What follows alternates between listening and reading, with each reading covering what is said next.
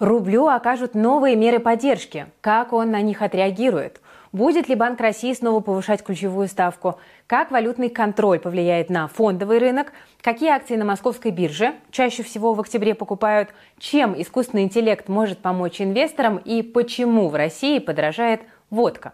Говорим об этом и многом другом в ближайшие 20 минут. С вами, как всегда, Кира Юхтенко. Это свежий обзор новостей от команды InvestFuture – Смотрите видео до конца, ставьте лайки, пишите комментарии и обязательно подписывайтесь на наш канал, если вы вдруг этого еще не сделали, потому что мы работаем каждый день для того, чтобы вы оставались в курсе главных событий и повышали свой доход вместе с нами. Подписывайтесь.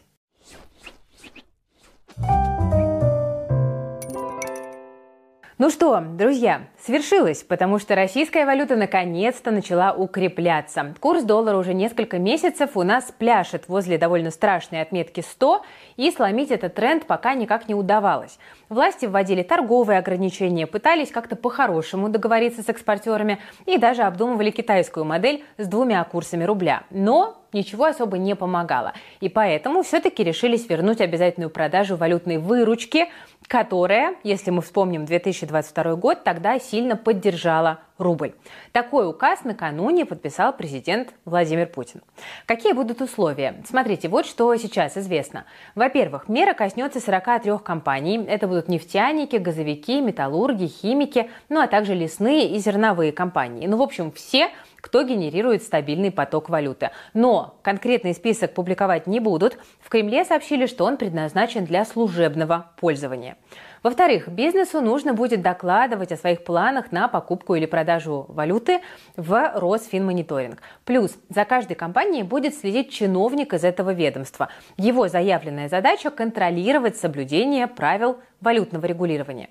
Это нововведение, кстати, оказалось самым неожиданным для экспертов и для самих компаний. Как именно будут работать валютные комиссары, пока мало кто понимает. Но уже появляются опасения, что это может негативно повлиять на инвестиционный климат и усилить контроль государства над бизнесом. К тому же есть риск, что экспортеры просто начнут пытаться договориться с проверяющими из Росфинмониторинга, ну, что называется, мимо кассы. Сегодня в сети много шутили, как будет выглядеть их общение, просто не могу вам не показать.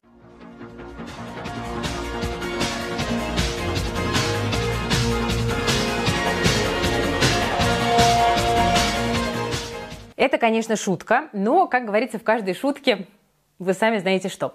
Ладно, будем надеяться, что все будет работать как надо и пойдем дальше. Что рубль?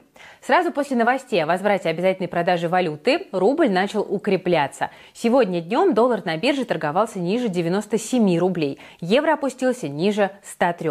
Но поможет ли эта мера в долгосрочной перспективе? Кто-то считает, что да, кто-то сомневается, и для сомнений есть несколько причин. Все-таки ситуация в экономике совсем другая, чем в прошлом году. Банк России отмечал, что экспортеры держат всего лишь 1% валютной выручки за рубежом. Вице-премьер Александр Новых сегодня заявил, что Россия минимизировала торговлю в долларах и евро почти со всеми странами и перешла на расчеты в рублях и национальных валютах. К тому же не всю валютную выручку так просто можно вернуть. Где-то сама валюта проблемная, как рупии, которые в принципе нельзя вывести за пределы Индии. Ну а где-то банки отказываются от переводов из-за санкций. Ну и продажа валюты не решит другие проблемы, такие, например, как отток капитала. Но, тем не менее, многие эксперты считают, что мы все-таки увидим доллар по 90, либо продажа валюты ускорит этот путь, либо другие причины вернут рубль на этот уровень. В Альфа-Капитале говорят, что если валюту реально начнут возвращать в Россию, то доллар может укрепиться до 90, а то и до 85 рублей.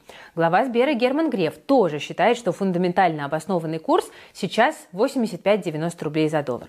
В Лока Инвест вообще допускают, что американская валюта может дойти до 83 рублей, но ниже как считают там, она точно не опустится. Но всегда следует помнить, что слишком крепкий рубль государству не очень-то в текущей ситуации выгоден, потому что ему нужны деньги на большие расходы бюджета в 2024 году. Это тоже надо держать в голове. Так что пока доллар по 33, как недавно прогнозировали в РИА Новостях, мы все-таки не ждем, но тем не менее действительно можно рассчитывать на некое его ослабление. И это в любом случае хорошо. Друзья, если вашему личному бюджету сейчас тоже нужны деньги на большие расходы, то вам следовало посетить последний мастер-класс от команды IF Events.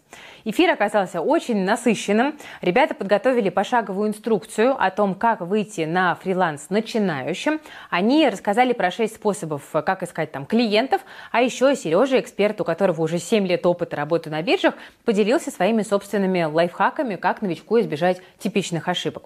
Мы по эфиру получили много комментариев, много вопросов, благодарностей. Были и негативные отзывы, это нормально. Конструктивную критику мы любим, потому что она позволяет нам сделать следующие продукты только лучше. Ну а, собственно, в конце мастер-класса мы представили новое обучение. Это практикум, который называется «Отклик» от первого клиента до стабильного дохода. И название, в общем-то, довольно хорошо отражает суть. На самом старте вас ждет список из 50 задач, на которых можно заработать без опыта. Часть этих заданий выполняется буквально за 5-10 минут. Сам практикум состоит из 7 модулей, на которых мы расскажем, как правильно начать работать на фриланс-биржах, а потом выйти на первые 50, 100 и даже 200 тысяч в месяц. Более того, как начать зарабатывать в валюте, мы тоже расскажем, а это сейчас довольно актуально, даже несмотря на небольшое укрепление рубля. Программа закрывает все вопросы фрилансера от поиска клиентов и общения с ними до лайфхаков по эффективности работы и юридических нюансов. Самое главное, все этапы мы будем проходить на практике, в том числе мы рассмотрим нейросети, в качестве быстрого и эффективного инструмента для решения задач. Так что начать зарабатывать вы сможете уже во время обучения. Практикум стартует 17 октября. Как только мы начнем обучение, цены вырастут. Мы регулярно нашу программу обновляем, дополняем, поэтому периодически мы цены повышаем.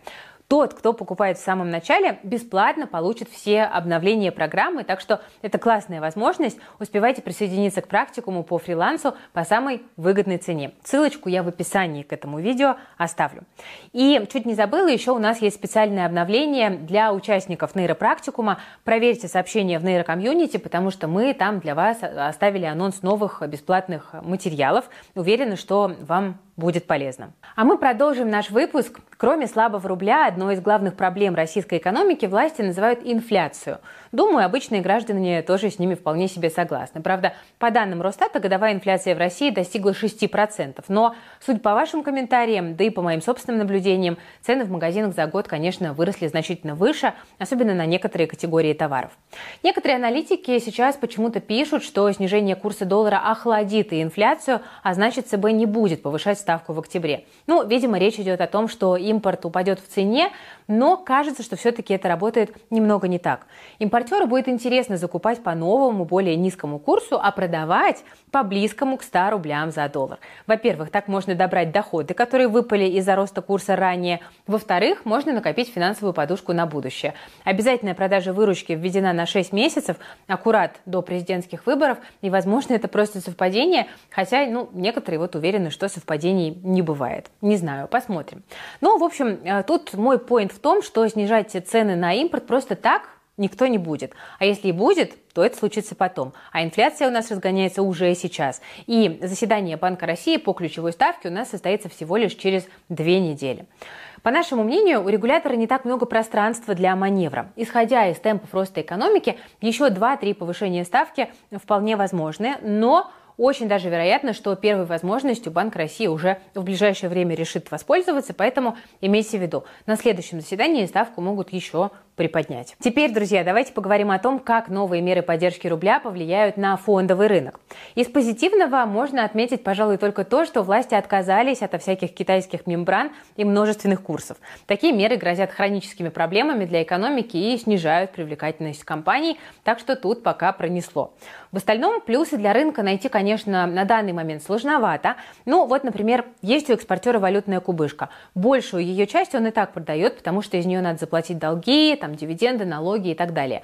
А теперь надо сдать еще и валютную выручку. А это минус к операционке, которая становится дороже, и к капитальным расходам. Кто-то спросит, ну а как же валюта, которая запрятана в офшорах? Тут смысл в том, что у компании есть много возможностей, в принципе, это валюту за границей как бы прятать. У государства в текущих условиях довольно мало возможностей это контролировать. И как бы само собой считается, что это просто спрятанные от нас и от бюджета деньги. Причем точное их количество подсчитать не получится. Так что банкет в первую очередь за счет, в общем-то, акционеров, то есть за счет нас с вами. Рентабельность и будущие прибыли теперь под вопросом. Также очевидно, что инвестиционные программы пойдут на пересмотр, и у компании возникнет соблазн не платить дивиденды или урезать их по буквально-таки э, нижней границе. Да, для акционеров это, ну, понятное дело, не плюс. Ну а как инвесторы отреагировали на принуждение экспортеров к продаже валюты? Мы видим, что утром индекс Мосбиржи обвалился сразу на 2 с лишним процента до 3120 пунктов. Это произошло на фоне резкого укрепления рубля, но к вечеру рынок смог немножко падение отыграть. Доллар слегка подорожал, плюс сегодня выросла и цена нефти. Несмотря ни на что, акции многих экспортеров вышли в плюс. Например, в лидерах роста сегодня Русагра и Лукойл. Бумаги последнего за неделю выросли на 5 с лишним процентов. Некоторые аналитики полагают, что причиной стал инсайт о том, что власти одобрили выкуп акций у нерезидентов, который задумал Лукойл. Также акции нефтяников поддерживают неопределенность на Ближнем Востоке. Конфликт между Израилем и Хамас, как мы уже рассказывали, может негативно отразиться на поставках энергоресурсов. Цены на газ и нефть уже растут, так что «Газпром» и «Новотек» сегодня тоже плюсуют. Кстати, «Новотеку» помог отчет о его производственных результатах. В третьем квартале компания нарастила продажи газа, несмотря на плановые ремонты инфраструктуры. В следующем году «Новотек» начнет строить завод по выпуску СПГ в Мурманской области, и вот этот проект позволит компании существенно объемы производства нарастить. Плюс для «Новотека» открывается новый экспортный рынок – это Пакистан. В Минэнерго сегодня сообщили, что эта страна заинтересована в оперативных поставках СПГ из России. Ну, в общем, плюсов для «Новотека» сейчас хоть отбавляй, Имейте это в виду. Между тем, э, тут у нас интересной статистикой поделился брокер Тиньков. За последние две недели самыми популярными акциями среди клиентов Тинька стали бумаги Яндекса, собственно, Тиньков банка и Озона. Кстати, все три эмитента ушли в плюс и сегодня. Совпадение возможно. Яндекс э, сильно выделяется на фоне остальных. Чистые покупки его акций почти в два раза больше, чем у Тинькофф, который вторую строчку занял. Почему Яндекс стал таким востребованным, может возникнуть вопрос.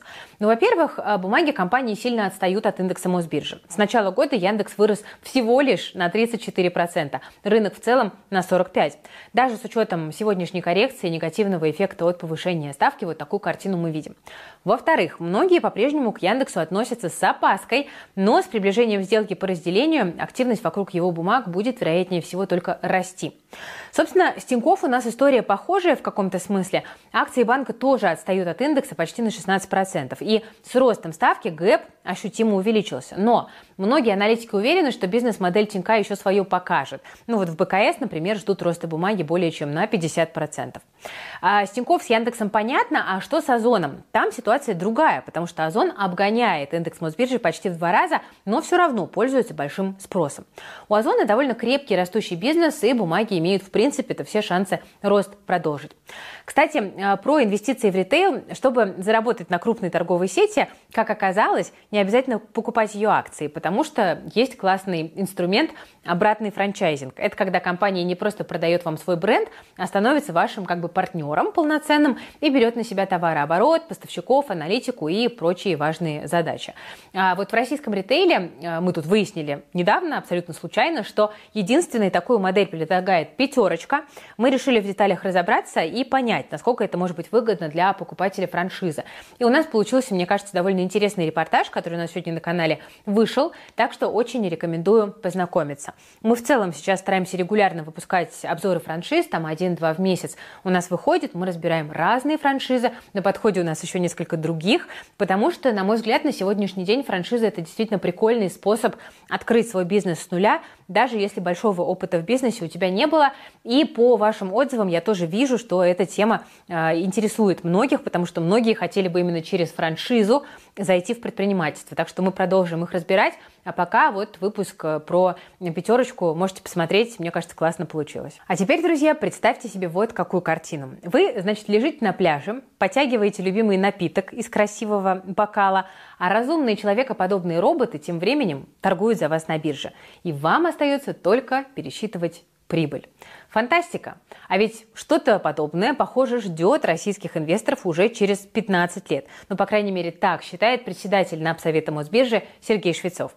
По его мнению, искусственный интеллект скоро заменит брокеров и будет принимать решения на бирже, исходя из стратегии, которая адаптирована под конкретного человека. Об этом Швецов очень увлекательно рассказывал во время Уральской конференции Национальной ассоциации участников фондового рынка. Швецов сравнил подобные технологии с сурами, персонажами книги Виктора Виктора Пелевина. Сразу плюсик Швецову за начитанность. Это такие роботы с искусственным интеллектом, чьи личные качества соответствуют предпочтениям владельца. По прогнозам господина Швецова, в будущем у людей будет меньше интереса к зарабатыванию денег, потому что станут важнее другие вещи, например, путешествия. И операция с деньгами возьмет на себя целиком и полностью искусственный интеллект. Более того, глава Напсовета Мосбиржи считает, что сегодняшний финансовый рынок уже, я процитирую, большая скукота которая, в принципе, человеку и не нужна. Швецов считает, что биржевая торговля уже не обслуживает интересы реальных продавцов и реальных покупателей, а вместо этого зарабатывают посредники и спекулянты. С мнением Сергея Швецова на конференции решил поспорить глава СПБ биржи э, Роман Горюнов, потому что он заявил, что нынешний фондовый рынок и так уже на 90% роботизирован. При этом, по мнению Горюнова, рынок сейчас отнюдь не скучный, а наоборот становится все веселее и веселее. В то же время глава СПБ биржи согласен с тем, что спекулянтов на рынке сейчас большинство. На это указывает то, что доля акций в свободном обращении уменьшилась в 6 раз, а объем торгов, наоборот, вырос. По этой причине Горюнов назвал нынешний российский рынок гэмблингом. Видимо, имея в виду, что он начал больше походить на казино. Вот когда мы сейчас гордимся э, созданным рынком акций, вот у нас сейчас рынок акций – это чистый гэмблинг. В условиях закрытой информации, непрозрачности корпоративного управления и всех тех проблем, и как бы увеличивающемся объеме торгов – это просто гэмблинг. И мы должны понимать э, это, когда вот дальше какие-то действия предпринимаем. Еще Роман Горюнов выразил сомнения по поводу предстоящих IPO на российском рынке. Мосбиржа ожидает, что в следующем году их число может быть двузначным, но Горюнов уверен, что физики, которых сейчас на рынке большинство, не смогут объективно оценить новые компании, потому что им просто не хватит для этого опыта и навыков. Поэтому глава СПБ биржи посоветовал компаниям, которые собираются провести IPO, Просто рекламировать свои акции в Телеграме по цене, которую они определили сами. Ну что ж, э, Астра идею уже упустила, а вот бренд одежды Хендерсон и производитель алкоголя Кристалл еще успеют взять ее на вооружение. Их IPO ожидается до конца года. Вообще, можно поспорить с сомнением Горюнова, можно и согласиться, но в любом случае нас, конечно, очень зацепили его слова про то, что российский рынок – это гэмблинг, ну и заявление Швецова о большой скукоте на рынке тоже достаточно забавное. Мы даже подумали, что эти фразочки можно использовать для нашего мерча, который мы э, тут уже давным-давно подумываем выпускать. Как вы считаете, друзья, рынок это гэмблинг и скукота?